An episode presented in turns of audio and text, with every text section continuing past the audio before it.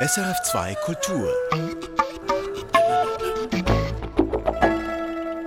Garin Bachmann ist die neue Direktorin im Bundesamt für Kultur. Seit dem 1. Februar, also seit bald 100 Tagen, hat sie das Ruder in der Hand im Back. Wie hat sie sich eingelebt und welche Baustellen in der Kultur will sie anpacken? Darüber sprechen wir in diesem Kulturtalk. Garin Bachmann ist mein Gast. Mein Name Wanda Düring. Karin Bachmann, wir sind hier in Ihrem Büro. Das wird noch neu eingerichtet, habe ich mir sagen lassen. Sind Sie im Amt schon angekommen? Oh ja, ich bin im Amt gut angekommen, habe seit dem ersten Tag wahnsinnig viel Freude und bin sehr, sehr motiviert, diese Aufgabe äh, erfüllen zu können. Ich habe Spaß, muss ich sagen. Und das ist toll, wenn man nach drei Monaten merkt, doch, das ist der richtige Job. Das ist wirklich eine Aufgabe, die mich hoch motiviert. Es war recht schwierig, einen Termin zu bekommen mit Ihnen hier. Haben Sie denn noch Zeit, Kultur auch zu konsumieren, zu genießen? Ja, das, ich nehme mir die Zeit. Das ist mir wirklich wichtig. Ich komme gerade von der Biennale. Ich war in, in, in, in Venedig habe mir dort auch die Zeit genommen, einen Tag die Ausstellung wirklich anzuschauen, ohne Experten, ohne Begleitung. Das mag ich. Äh, ich habe es auch sehr toll gefunden, das Arsenal. Es ist natürlich schon nicht so, dass ich jeden Tag es schaffe, irgendein Konzert zu gehen, aber ich versuche natürlich diesen Kontakt mit dem Kulturschaffen äh, beizubehalten. Ihre Anfangszeit war nicht die einfachste. Ähm, Im Februar war noch nicht vieles vorbei. Die sanitären Maßnahmen, die Schutzmaßnahmen haben noch gegolten. Hätten Sie sich einen einfacheren Start gewünscht? Ja, so ich glaube, es ist nicht wichtig, wie der Staat ist. Wichtig ist, was man daraus macht, aus einer Situation. Und es ist natürlich klar, dass die Situation für die Kultur jetzt mit Aufhebung der sanitärischen Maßnahmen nicht einfach zurück auf normal gekommen ist. Dass es gibt nicht ein so einfaches Reset, die Maßnahmen sind weg und jetzt geht alles gut. Das ist für mich natürlich eine große Aufgabe, aber ich glaube, es ist für die Schweiz, für die schweizerische Kulturpolitik, aber auch für die schweizerische Kultur als eine Chance anzusehen. Weil während dieser Pandemie sind gewisse Probleme, die vorher schon existierten, sehr viel klarer geworden. Und diese muss man jetzt angehen. Das ist wirklich für mich fast eine historische Verantwortung als, als Parkchefin, dass wir jetzt zusammen mit unseren Partnern, mit den Kantonen, den Städten, den Gemeinden, den privaten Kulturfinanzierern, aber auch den Kulturorganisationen, dass wir diese klar identifizierbaren Problematiken zusammen angehen. Die Lösung, die Lösungen, die wir suchen müssen, die werden nur partnerschaftlich sein können. Jetzt sind die Unterstützungsmaßnahmen verlängert worden bis Ende Juni, hat der Bundesrat bekannt gegeben. Glauben Sie, reicht das bis dann? Was verlängert wurde, sind die Ausfallentschädigungen. Das hat damit zu tun, dass äh, die Kulturorganisationen und vor allem die Institutionen, die ja eigentlich sehr gut unterstützt wurden. Ich denke, wir, dürfen schon sagen, dass wir in der Schweiz ein starkes Unterstützungsmaßnahmenpaket, das äh, vom Bund, von den Kantonen, aber auch von den Städten Gemeinden getragen wurde, auf die Beine gestellt haben.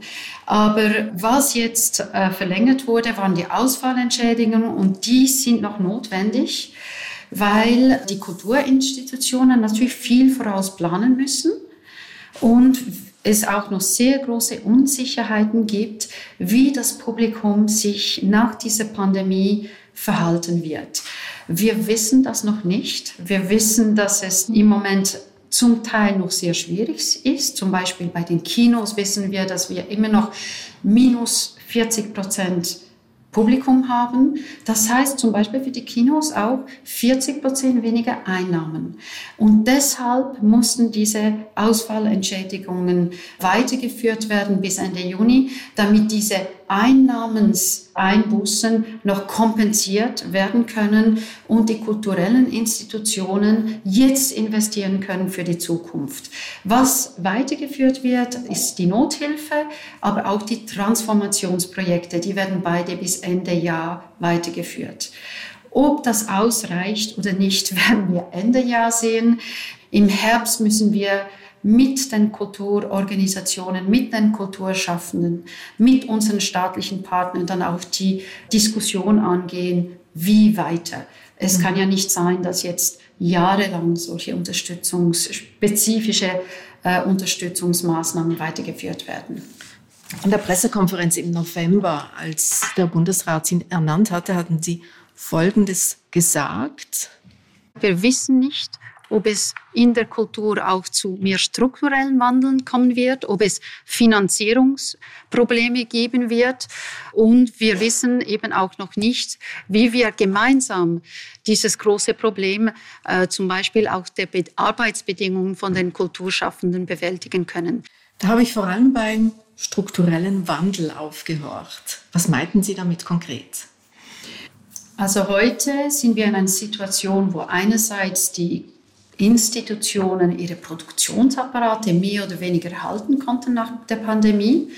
Aber die, die am meisten gelitten haben während diesen zwei Jahren, das sind wirklich die unabhängigen Kulturschaffenden und das sind all diese Berufe, die man häufig vergisst, manchmal auch mehr technische Berufe, die Kultur überhaupt ermöglichen. Das sind Leute, die häufig in atypischen Beschäftigungsformen arbeiten, die haben manchmal Anstellungsverträge, dann äh, sind sie wieder freischaffend und wechseln auch häufig. Und dort in diesem Bereich hat UNESCO jetzt einen neuen Bericht ausgegeben und äh, geschätzt, dass weltweit 10 Millionen Arbeitsstellen im Kulturbereich verloren gegangen sind. Die Frage stellt sich schon, was heißt das für die Kultur? Und wie können wir jetzt dazu beitragen, dass diese unabhängigen Kulturschaffenden, die schon vor der Pandemie unter fragilen Arbeitsverhältnissen gearbeitet haben, wie können wir zusammen äh, dazu wirken, dass die Arbeitsbedingungen für diese Menschen, die ja für uns das kreative Kapital in der Schweiz sind, wie können wir die gemeinsam verbessern. Und da gibt es schon Ansätze, die äh, diskutiert werden und diese Diskussion wird uns sicher die nächsten zwei, drei Jahre beschäftigen. Können Sie uns schon welche verraten? Ansätze? Ja, also ein, eines der großen Ansätze, das ist schon im Gang, ist die ganze Einkommensfrage. Eines der großen Probleme ist ja wirklich das Einkommen von unabhängigen oder freischaffenden Künstlerinnen, Künstlern, Kulturschaffenden. Das sind sehr häufig hoch ausgebildete Leute und die können kaum eigentlich einen Lebensunterhalt mit ihrer Arbeit bestreiten. Und da gibt es einerseits schon eine Diskussion zwischen dem Bund, den Kantonen, den Städten und den Gemeinden um Tarife, die die kulturellen Organisationen natürlich selber als Empfehlungen herausarbeiten, verbindlich zu machen oder mindestens stark zu empfehlen, dass die eingehalten werden. Und die andere Überlegung oder Diskussion, da geht es mehr um die Kulturunterstützung.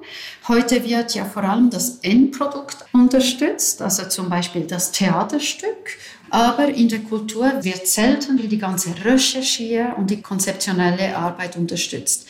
Während der Pandemie hat das angefangen. Viele Gemeinden, Städte, aber auch Kantone haben damit angefangen, mehr Residenzen, Angebote anzubieten, welche eben nicht nur das Endprodukt, sondern eben genau auch diese Entwicklungsarbeit, also wirklich eigentlich die Forschung und Entwicklung zu unterstützen.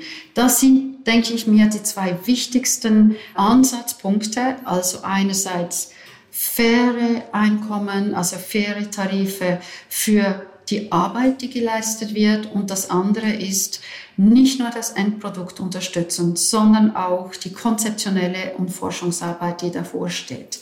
Kann man auch von einem Grundeinkommen sprechen für Kulturschaffende?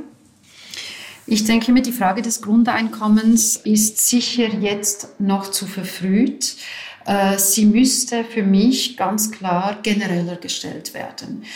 Es ist mir sehr wichtig, dass die Kultur und vor allem die Kulturschaffenden und deren atypischen Beschäftigungsformen nicht einfach nur als kulturelle Ausnahme angeschaut wird. Was wir über diese Fragen behandeln, sind eigentlich der Wandel des Arbeitsmarktes, der auch andere Wirtschaftssektoren angeht. Und die Lösungen, die für die Kultur gefunden werden, müssen für mich auch Lösungsansätze für andere sein. Insofern finde ich es verfrüht, jetzt um ein Grundeinkommen nur für die Kulturschaffenden zu diskutieren. Das müsste eine politische Debatte in der Schweiz sein, die sehr wahrscheinlich weitergeführt wird. Und wenn eines Tages es eine Mehrheit dafür gibt und das politisch angesegnet wird, dann ist das sicher etwas, was auch den Kulturschaffenden helfen könnte. Neben den Löhnen und dem Einkommen ist ja auch die soziale Vorsorge ein großes Problem, vor allem für Freischaffende. Ähm, seit einigen Jahren, seit 2013, leistet der Bund einen kleinen Teil, Stiftung Pro Helvetia und auch wenige Kantone. Haben Sie schon konkrete Vorstellungen, wie man diese soziale Vorsorge weiterentwickeln könnte? Ja, wie Sie gesagt haben, auch da gibt es ja durchaus Ansätze, die jetzt schon umgesetzt werden. Der Bund hat sie schon umgesetzt. Die Kantone und die Gemeinden sind daran zu arbeiten, die Städte. Und wir werden vor Ende Jahr einen Bericht herausgeben, in dem die Verbesserungen im Sozialversicherungssystem, aber auch eine Auslegeordnung von neuen Ansätzen gemacht werden wird. Ich denke, das kann dann eine Diskussionsgrundlage sein, um verschiedene Modelle anzuschauen, die jetzt auch von den Kulturschaffenden zum Beispiel vorgeschlagen werden. Ich möchte aber doch wieder zurückkommen. Bevor man über Sozialversicherungen redet, das Wichtigste ist, dass man das Einkommen sichert, weil sonst gibt es ja auch keine wichtige Altersvorsorge. Ähm, auch auf dem Prüfstand stand in den letzten zwei Jahren die kulturelle Teilhabe. Das ist ja ein zentraler Bestandteil äh, der aktuellen Kulturbotschaft. Wie möchten Sie diese weiterentwickeln, dass die weiterreicht als Museumsbesucher mit Schulen? Also ich glaube, zuerst muss man schon betonen, dass für mich das Hauptziel der Kulturpolitik ist natürlich schon die Ermöglichung des künstlerischen Schaffens und der, der künstlerischen Freiheit. Was ich sehr interessant finde bei der kulturellen Teilhabe und die Art und Weise, wie das Bundesamt für Kultur in den letzten drei Jahren, drei, vier Jahren eigentlich zu einem fast nationalen Thema gemacht hat in der nationalen Politik, ist, dass es sich bei der kulturellen Teilhabe wirklich um einen radikalen Paradigmawechsel handelt. Vorher sprach man viel von Kulturvermittlung. Mit Kulturvermittlung stellt man sich die Frage, wie erklärt man dem Publikum die Kultur?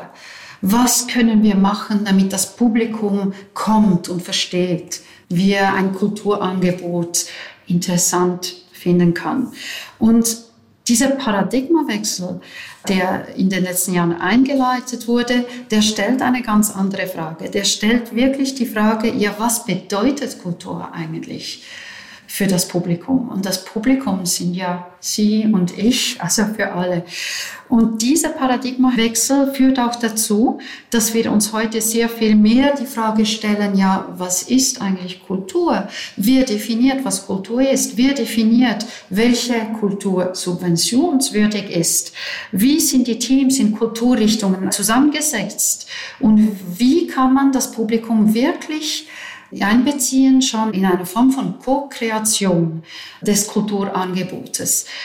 Diese Frage, die wird sicherlich relevant bleiben in der Schweiz, auch überall in der Welt.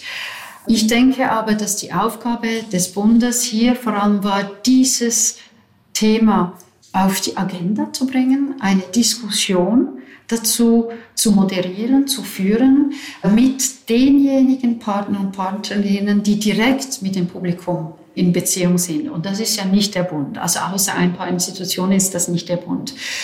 Ich finde, das hat sehr gut geklappt.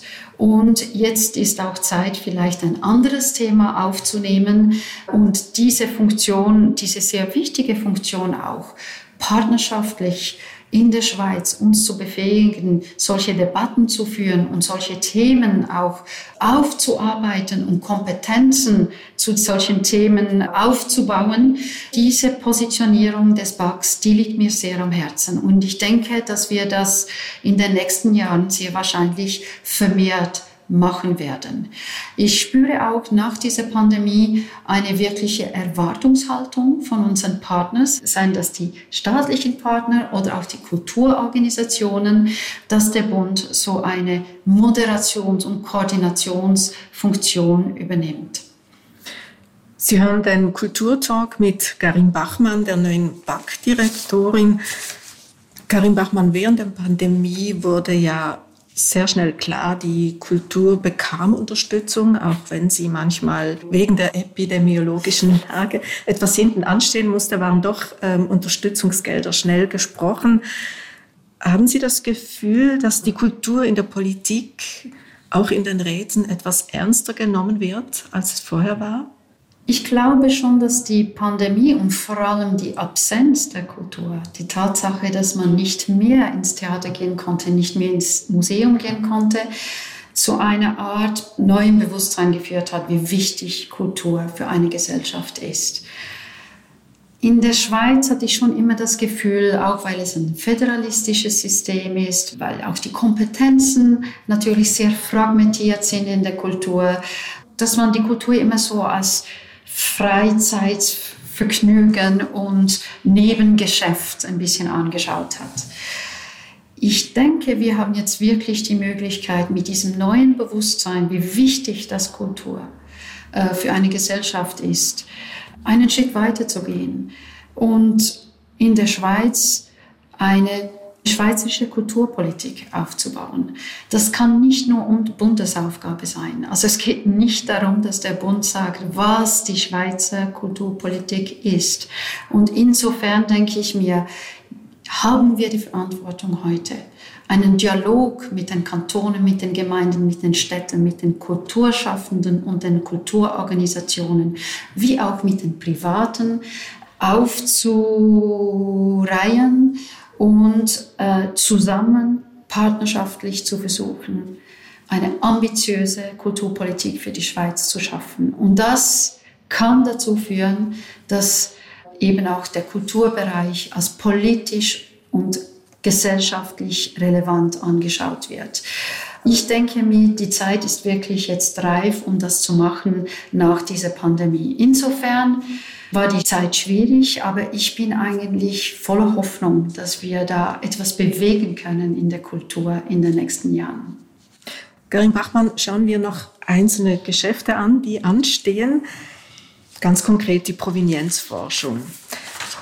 Aktuell in der Sondersession, jetzt im Mai, wird über eine Motion entschieden, die eine ständige Kommission verlangt, ähnlich wie die Limbach-Kommission in Deutschland würden Sie denn persönlich eine solche Kommission unterstützen?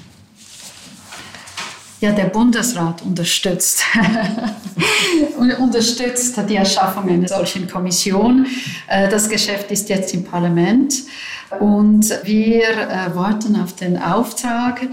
Aber ich finde persönlich natürlich diese ganze Frage des Umgangs mit unserem Kulturerbe als äh, Backchefin sehr interessant und ich freue mich wirklich auf äh, diese Arbeit in diesem Feld. Diese ganze Frage nach dieser Kommission zeigt ja auch auf, dass Kulturerbe nicht ein für ein und mal neutral inventorisiert werden kann, in Depots gelagert werden kann und dann einfach in ein Museum gestellt werden kann. Wir leben in einer Gesellschaft, die möchte, die verlangt, dass die Sachen kontextualisiert werden, dass man verschiedene Sichtweisen auf das Kulturerbe, auf unsere Geschichte aufarbeitet, dass man auch Unrecht dokumentiert und hörbar macht und dass man schlussendlich auch Lösungen, faire und gerechte Lösungen sucht für diejenigen, deren Geschichte nicht erzählt wurde. Diese Tendenzen sind da und ich denke, dass diese Anfrage, eine nationale Kommission für äh, Raubgut, die ist in diesem Zusammenhang zu sehen. Und diese Fragen sind sehr interessante und spannende Fragen. Sie gehen über nur diese Erstellung dieser Kommission natürlich weit hinaus. Aber die Kommission ist natürlich eine konkrete Aufgabe, äh, auf die ich mich sehr freue, die, an der arbeiten zu können. Die Forderung nach dieser Kommission kommt ja vor allem jetzt aufs Tapet wegen der Bürle Stiftung, wo vertieftere Untersuchungen verlangt werden von verschiedenen Kreisen. Höre ich aus Ihrer Antwort, dass Sie dies auch unterstützen würden, dass man da nochmals genauer hinschaut? Ich glaube, dazu habe ich nichts zu sagen. Das ist dann genau eine mögliche Aufgabe dieser Kommission. Was ich verstehe, ist, dass äh, Museen, seien städtische, private Museen oder kantonale Museen oder Städte und Kantone, in einer solchen Diskussion zum Teil einen legitimen Wunsch haben, an eine nationale Kommission appellieren zu können. Schließlich geht es ja immer auch um den Umgang mit der Schweizer Geschichte, mit wer wir sind. Und das ist für mich nicht nur eine Frage, die innerhalb eines Museums abgehandelt werden kann. Also insofern hat die ganze Geschichte und die ganze Medienaufmerksamkeit äh, um die Bürle Collection sicher dazu beigetragen, dass wir diese Frage in der Schweiz heute wieder diskutieren. Karin Bachmann, wir haben jetzt viele Themen angesprochen, in denen die Zusammenarbeit mit dem Nationalrat und dem Ständerat wichtig ist, zentral ist. Nun kennt man Sie dort noch kaum. Was machen Sie dafür, dass man Sie besser kennt in, den Räten? Ja, das stimmt natürlich schon. Ich habe vorher in Genf gearbeitet und insofern kenne ich natürlich ähm, auch schweizerisch gearbeitet. Ich kenne die Städte sehr gut. Ich kenne natürlich äh, Schweiz und dort die politischen Ebenen sehr gut. Und für mich ist das Bundesparlament äh, ein bisschen ein neues Feld. Ich bin aber schon in den Kommissionen gewesen. Ich schätze das sehr. Ich konnte dort auch gewisse äh, Dossiers präsentieren und ich habe schon in Genf, aber auch jetzt wahnsinnig Spaß mit Parlamentariern, also in diesen Kommissionen teilzunehmen. Ich finde, das ist einer der interessanteren Momente meiner Arbeit, weil schlussendlich als Administration müssen wir ja verstehen, was die Politik will, was die Motivationen sind. Und insofern, wenn ich kontaktiert werde von Parlamentariern oder Parlamentarierinnen, nehme ich immer sehr gern äh, die Einladung ein, um auch besser verstehen zu können, wie zum Beispiel, was hinter einer Motion steht, was das politische Anliegen ist. Und diesen Dialog, diese Gespräche sind wirklich auch bereichend für die Administration. Natürlich, unsere Arbeit ist dann nicht Politik zu machen, aber schon dann an Lösungen zu arbeiten, an verschiedenen Lösungsvorschlägen, die dann in der Politik mehrheitsfähig sein können. Und insofern äh, ist mir dieser Dialog sehr wichtig. Ich mache mir keine Sorge, ehrlich gesagt, das ist einfach eine Frage der Zeit.